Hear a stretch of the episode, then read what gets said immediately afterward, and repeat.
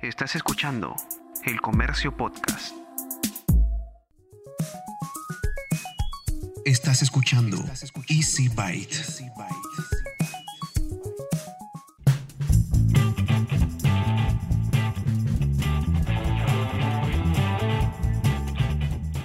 Bienvenidos a un nuevo episodio de Easy Byte, el podcast de tecnología del diario El Comercio. Mi nombre es Bruno Ortiz.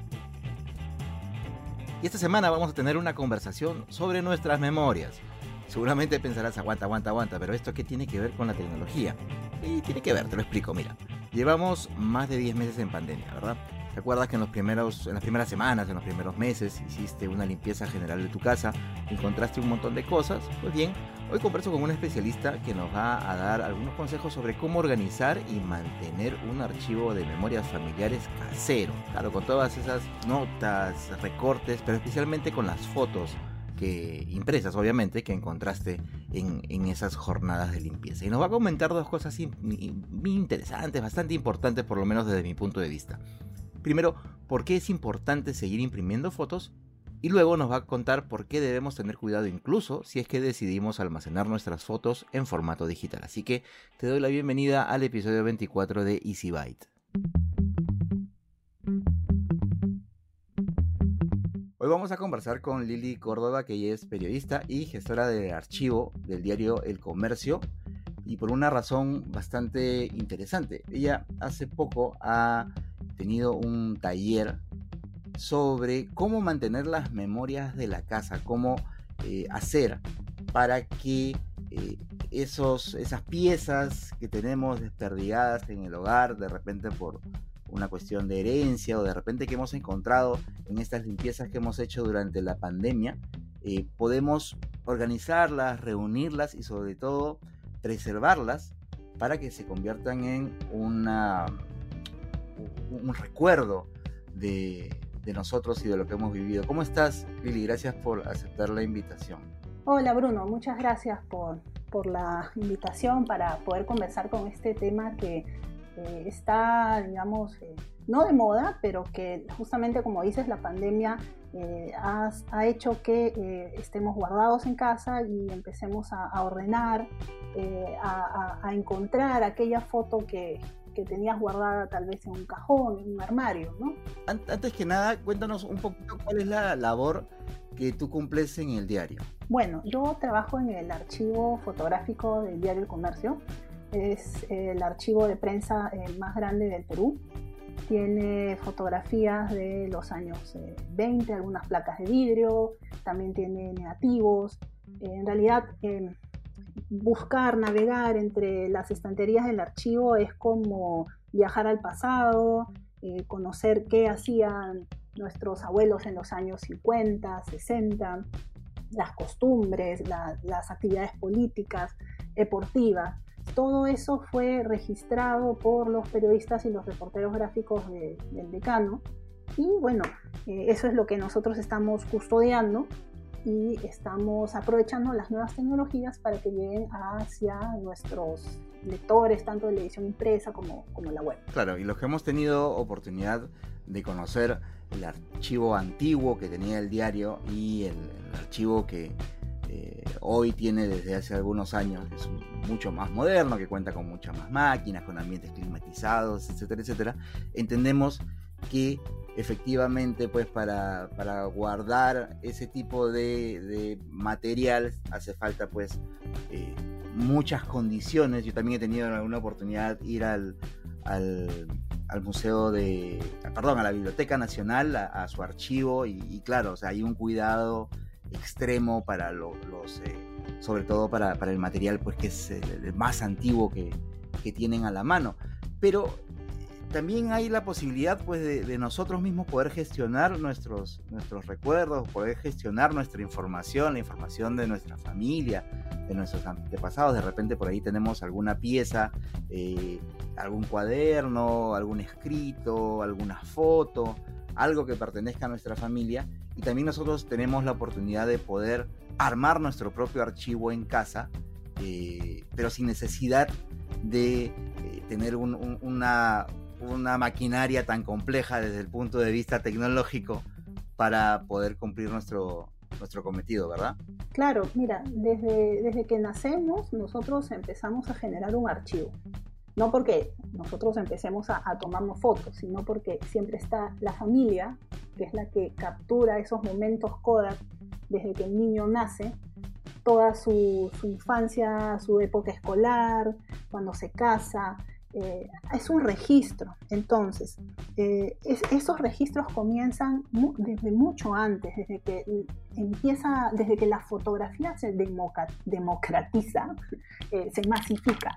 las familias pudieron empezar a guardar sus recuerdos, empezar a tomar fotos. Me gustaría hacer un, un, recordatorio de cómo fue esto, ¿no? La fotografía fue presentada en 1839 era un proceso eh, muy, eh, digamos, eh, complicado de hacer, solo lo hacían estos primeros fotógrafos que a la vez eran alquimistas, inventores. se empezó a desarrollar toda esta tecnología y poco a poco se llegó a, al momento de que aparece Kodak y las cámaras empiezan a ser pequeñas, de bolsillo, la podías llevar a, la calle, la fotografía sale en la calle y llega a las casas. Entonces, eh, digamos que el primer registro que tenemos de un álbum fotográfico es en 1860. O sea, estamos hablando de más de 100 años. Entonces, eh, el álbum familiar, que digamos es el primer contenedor de la memoria de, una familia, eh, ya sean fotos, sea una mezcla con recortes periodísticos tal vez o cartas que se van pegando, se, va creando esta historia, ¿no? Que puede ser que empiezan con los bisabuelos, los abuelos, los padres, y, va evolucionando eh, conforme eh, avanza la tecnología.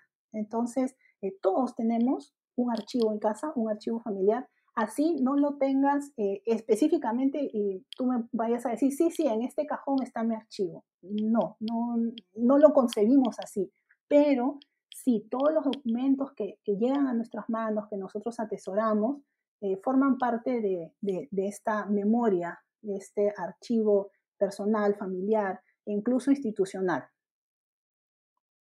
Entonces tenemos que tener en claro que, digamos, nadie nos puede decir esto sí lo puedes guardar y esto no lo puedes guardar porque, sobre todo en un archivo personal o familiar, digamos que la importancia la va a dar la relevancia que uno tenga sobre eh, determinado objeto, ¿cierto? Mira, es, es un testimonio de nuestro paso por este mundo. Eh, es una... Es, es, bien curioso porque, pongamos un ejemplo, eh, ya no se hace mucho, pero en las épocas, eh, no sé, cuando tu, tu, mamá se casó, la mía se casó, habían estos álbumes especiales de matrimonio, hasta incluso como acolchados, blancos, súper adornados. Entonces, claro, también habían de, primera comunión, habían de, las primeras fotos del niño, etcétera, etcétera. Pues, exacto, exacto. Que no solamente eran fotos, sino eran con, con páginas para que tú escribas, ¿no? Este, recuerdo los de, por ejemplo, los del nacimiento del, del niño que tenían, fulanito le regaló tal, su primera palabra fue tal, pesó tal y cual. Exacto, entonces eh, es algo que construyes con tus propias manos, muy a pesar de que ya fuiste y compraste el álbum a la tienda, no, tú decidiste el orden en que esas fotos iban a ir, haces una función de editor gráfico, eres fotógrafo, eres editor gráfico si queremos hacer esa comparación, pero eh, pasa el tiempo y digamos, esta persona se divorcia y ¿qué hace la, la, familia en cuestión? Borra ese recuerdo y empieza a cortar. Y el álbum empieza a ser mutilado por razones X, ¿no? De separación, incluso hasta de muerte. Eh, yo sé por experiencia que eh, pasó en mi familia, los álbumes familiares eh, donde aparecía X familiar fallecido, pues eran escondidos. O sea, eh, ya pasa a un plano tan sentimental que ver ese álbum era un recordatorio de eh, que esta persona no estaba más, ¿no? Entonces, eh, este álbum familiar, y si lo queremos llamar este archivo familiar, tiene mucho significado emocional, significado sociológico, si lo quieres ver desde ese punto, antropológico, porque tú al empezar a revisar los álbumes vas conociendo cómo era esa familia en determinado momento, cómo va esa evolución, cómo creció ese, ese, núcleo familiar de dos que puede haber empezado con el bisabuelo y, va, va creciendo, ¿no? Si es que es una, una familia, digamos, eh, numerosa. Claro. Y ahora quería hacerte una pregunta antes de empezar ya a que nos des este, con un poco más de, de detalle los, lo- los tips para tener un, un- un mejor, eh, mejor archivo personal. Durante años, y por lo menos en los últimos, ¿qué serán? 10 o 15 años, sobre todo desde que, eh, ni siquiera desde que se volvieron digitales las cámaras de fotos, sino desde que las cámaras llegaron a los teléfonos celulares, em, sobre todo, ¿no? Sobre todo desde ese momento, eh, la gente dejó de imprimir fotos y dejó de almacenarlas físicamente. Eh, tienes el caso de que a veces tienes memorias llenas y llenas y llenas y llenas de fotos, pero no tienes ninguna impresa. Entonces, si tú quieres enseñarle la foto a alguien, tienes que cargarla en el teléfono, tienes que entregarle el teléfono a alguien. Si se la está mostrando a alguien que de repente tiene problemas de la vista, tienes que acercársela, alejársela, moverle el brillo. eh, o si no, eh, también tienes el caso, y, y pasó con un familiar eh, mío, que por ejemplo tenía en la computadora almacenadas las fotos de sus hijos desde que nacieron y para su mala suerte entraron a su casa y se llevaron la computadora y se quedó sin fotos de sus hijos. Entonces, estoy hablando de momentos en que antes, antes de que se hiciera popular el tema de tener un, un respaldo en la nube ni nada por el estilo, porque este, todavía esa tecnología no era masiva. Soluciones que hoy sí tenemos, por ejemplo.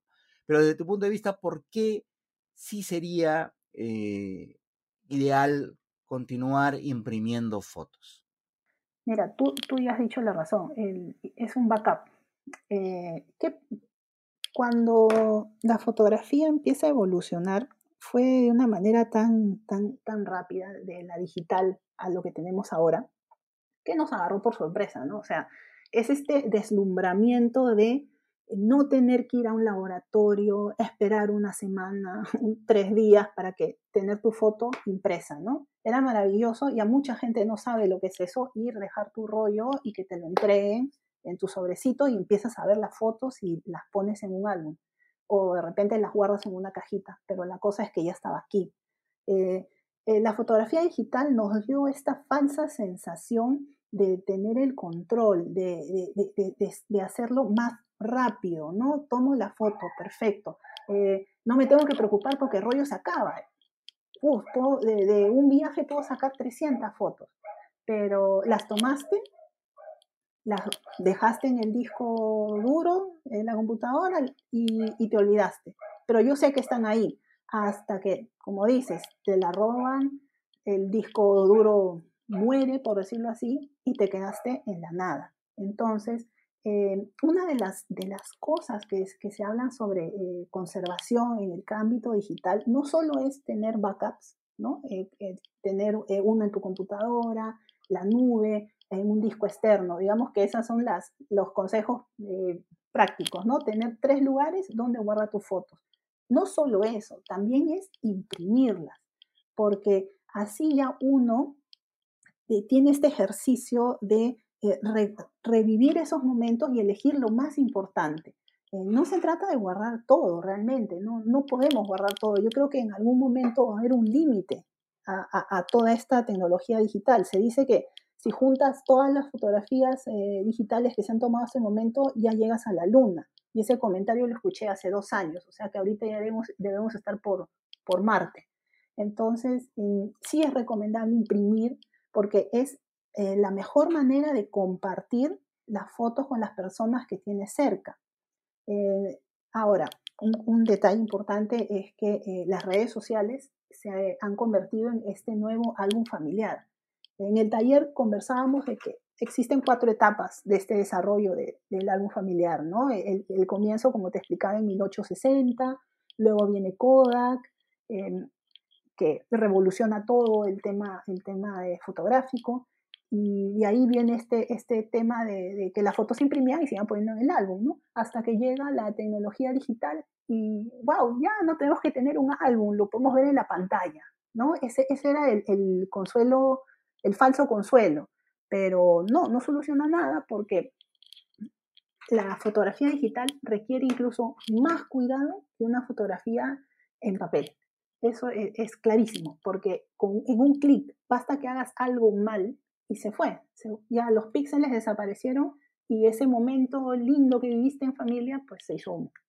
Claro, y, sobre todo una cosa bastante importante que, vino como a consecuencia de, de, esta revolución de la foto digital es que las fotos dejaron de ser momentos elegidos especiales para guardar en el recuerdo, porque, o sea, tú al tener la limitación de la cantidad de tomas que podías hacer según el rollo que estuvieras utilizando, tú decidías en qué momento y en qué circunstancia ibas a tomarte eh, la foto. cambio ahora con las cámaras digitales y sobre todo en, la de los celulares, como te decía, tomar una foto ya no es un momento especial. En realidad es una actividad incluso tan común como respirar, pues, ¿no? Sí, el, celular se ha vuelto la, extensión de nuestros ojos, es parte ya creo que de nuestra mano, si no lo tenemos, no sé cuántas, si se ha hecho alguna vez un estudio de cuántas horas pasa una persona con el teléfono en la mano, pero ahora creo que debe ser mucho más que, que estamos hiperconectados, ¿no?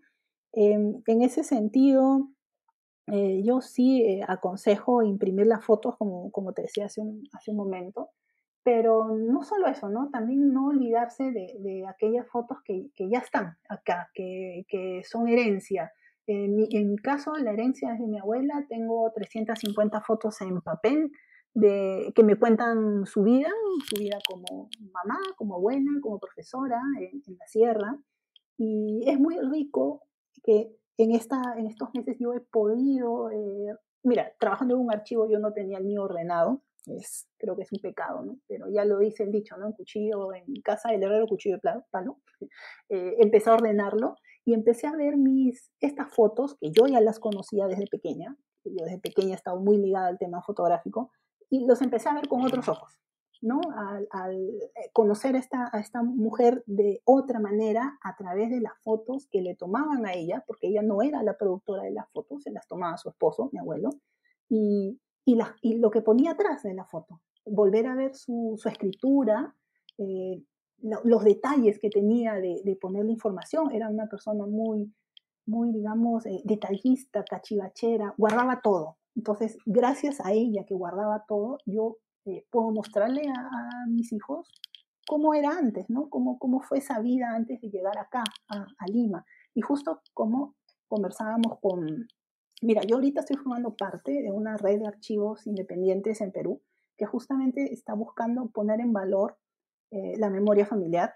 Y no solo eso, también queremos hacer un tema eh, educativo, de, dar charlas, de concientizar eh, en todo nivel, no solo a las personas mayores, los jóvenes, sino también a los niños que, que, han nacido con esta tecnología digital y que no tienen ese disfrute de ver el rollo revelado y tener la foto en papel.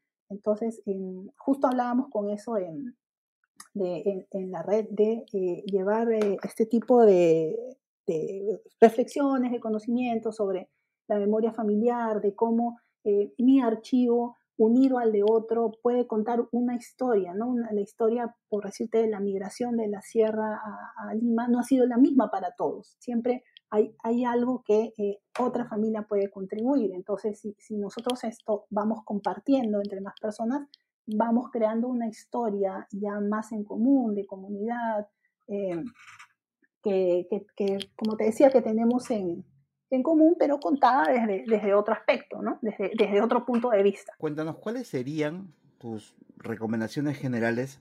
Ahora, como planteaba al inicio, aprovechando de que probablemente muchos de nosotros durante, sobre todo en los primeros meses de la pandemia, aprovechamos la, cuarentena obligatoria para hacer la respectiva limpieza general en la casa y hemos encontrado de repente por ahí fotografías impresas, eh, manuscritos, cartas, recortes o por el otro lado también de repente hemos encontrado memorias donde teníamos contenido que no sabíamos o no recordábamos que teníamos. ¿Cómo podemos hacer o qué recomiendas tú para por una parte, de repente poder organizar toda esta, toda esta información que hemos encontrado y por el otro lado, cómo eh, hacer para mantenerla en el mejor estado posible durante la mayor cantidad de tiempo. Eh, mira, lo primero es eh, cuidarse a uno mismo, protegerse, usar mascarilla, guantes, un mandil o un polo que ya no te sirva. ¿Por qué? Porque los archivos están guardados en cajas, puede estar en cajas, puede estar en bolsas. Por lo general son, son eh, cosas que no han sido tocadas en años. Entonces, eh, tú al empezar a abrirlo, vas a, no lo vas a percibir tal vez, pero ahí está el polvo, podría haber hongos, podría haber uno que otro, estos pececitos de plata. Entonces, la regla número uno es protegerse a uno mismo para que eh, no sufrir alguna alergia, algo de, algo, alguna, algún malestar en la piel. Eso es lo primero. Ya sabemos nosotros que tenemos que usar mascarilla cuando salimos a la calle, pero cuando vamos a, hacer este tipo de, trabajo es bueno eh, protegerse. Pero también estás protegiendo a tu archivo. Eh, ¿Por qué es importante usar guantes al momento de manipular las fotos? Porque nuestra, nuestro organismo tiene grasa natural, que por más que te laves las manos, después de un tiempo eh, aparece y también sudas. Entonces, em, todo eso eh, podría provocarle eh, un daño no inmediato, pero sí a posteriori a las fotos. Entonces, por eso siempre se recomienda el uso de guantes, la mascarilla es vital para no aspirar polvo, pero también qué tal si restornudas o estás hablando y, y sale botas, gotas de saliva. Entonces, es es el mismo daño que le puedes provocar cuando lo agarras, agarras las fotos con, las manos y los guantes. Eso es lo primero, que, siempre es una, una, de las recomendaciones así muy, muy importantes. Eh, lo segundo es hacer una especie de inventario rápido de cuántas cajas, de cuántas bolsas, eh, qué hay en esas cajas eh, e ir separando. ¿no? Tengo fotos, tengo cuadernos, tengo diplomas, tengo, no sé, recetas, por decirte, ¿no? Tal vez eh, juntaban recortes de, recetas de los periódicos. Entonces, ir separándolo eh, por formato para ya más adelante ir desmenuzando eh, grupo por grupo. No es un trabajo rápido, esto no es un trabajo de un fin de semana, es un trabajo metódico, tiene uno que plantearse objetivos, en realidad, tal vez pueda sonar algo hasta aburrido, pero es mejor eh, decir, ya, en cinco fines de semana yo voy a terminar de ordenar la caja 1. ¿Y qué voy a hacer en ese proceso? Tengo que, por ejemplo, si mis fotos están con clips, sacar los clips, sacar todo aquello que no pertenece a la foto y que la puede dañar, que la pueda doblar o romper. Si ya tengo fotos dobladas, alisarlas, ponerlas entre, entre pesos para que pueda volver a, digamos, a, estar más, más plana. No va a ser posible eh, regresarla a, su estado original, pero digamos que se puede hacer un, un, avance con eso. Y nuevamente, cuando ya has terminado de hacer esta, esta especie de inventario fugaz, empiezas a revisar, vas a empezar a limpiar, obviamente, y esa limpieza eh, tiene que ser, puede ser con una hisopos que puedes tener en casa. De repente, si no tienes los hisopos, puedes usar eh, palitos de brocheta o de anticucho y ahí en una de las esquinas puedes ponerle algodón y hacer esta, esta limpieza, que es superficial. No, yo no recomiendo hacer ningún tipo de intervención con ningún químico, ni siquiera con alcohol, porque el efecto podría ser lo contrario. Siempre pongo el ejemplo de esta abuelita que trató de restaurar esa pintura, el Eche Homo, me parece. El, el, Eche Homo. Es eso. Siempre hago ese ejemplo porque eh, cada vez que, he tenido que conversar sobre este tema de, cómo arreglo mis fotos que, están amarillas y todo eso, eh, es mejor que las personas expertas como los restauradores, los conservadores, se encarguen de esos detalles muchísimo más técnicos, muchísimo más finos.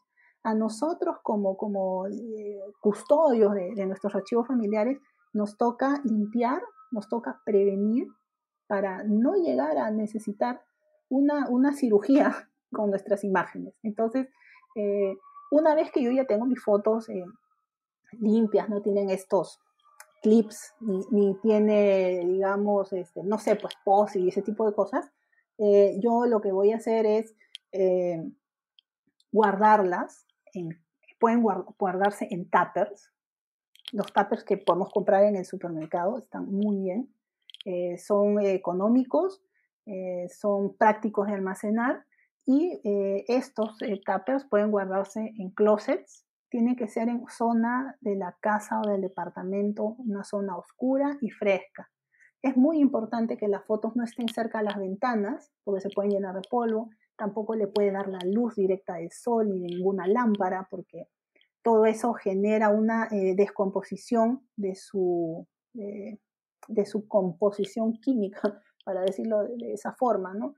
Em, y, de esa manera nosotros podemos prolongar eh, la vida de, nuestras fotografías. Perfecto, Lili. En realidad, muchísimas gracias por, por esto que has compartido con, con, todos. Por lo menos ya tenemos la, los detalles o la, o la, manera en que podemos empezar a organizar nuestro, nuestro archivo personal.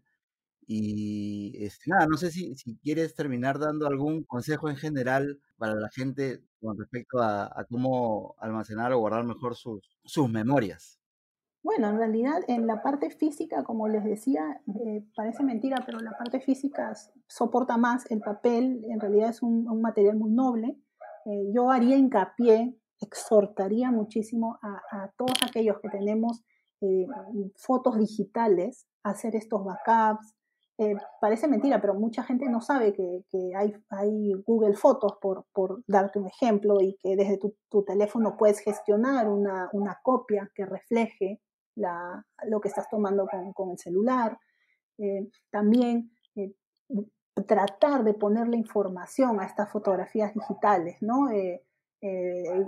volviendo a Google Fotos, te permite poner una descripción, la, la fecha ya está autogenerada, y, va a ser mucho más interesante compartir eso con tu, tu, familia que no está cerca, ahora que no podemos eh, estar en Navidad todos juntos, eh, se puede compartir a través de enlaces y, qué, qué, bonito sería que todo esto tenga, tenga información, pero en realidad mi, mi reflexión final es esa, ¿no?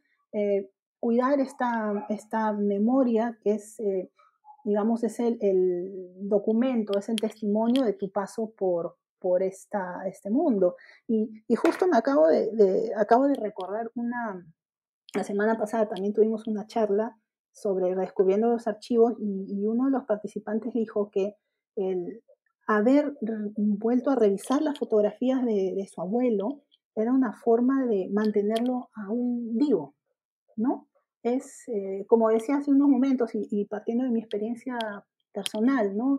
Eh, volver a mirar esas fotos, es, es, eh, e, es, como volver a conocer a la persona, es revivir también aquellos eh, momentos que, que, se compartieron juntos y, al no poder ya estar eh, cerca, es, es, es, lo bonito, es lo que nos queda y, y es muy importante poder conservar estas, estas imágenes, estos documentos para, para las futuras generaciones.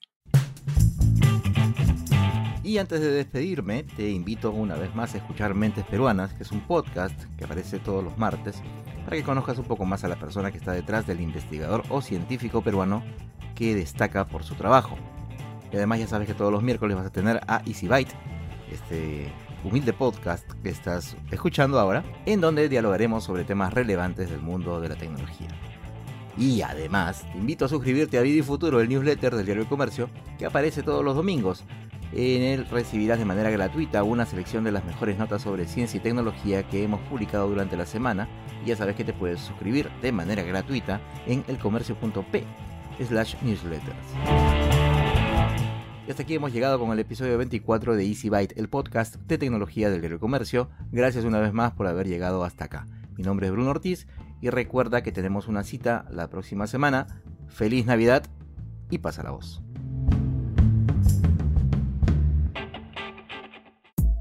Esto fue El Comercio Podcast.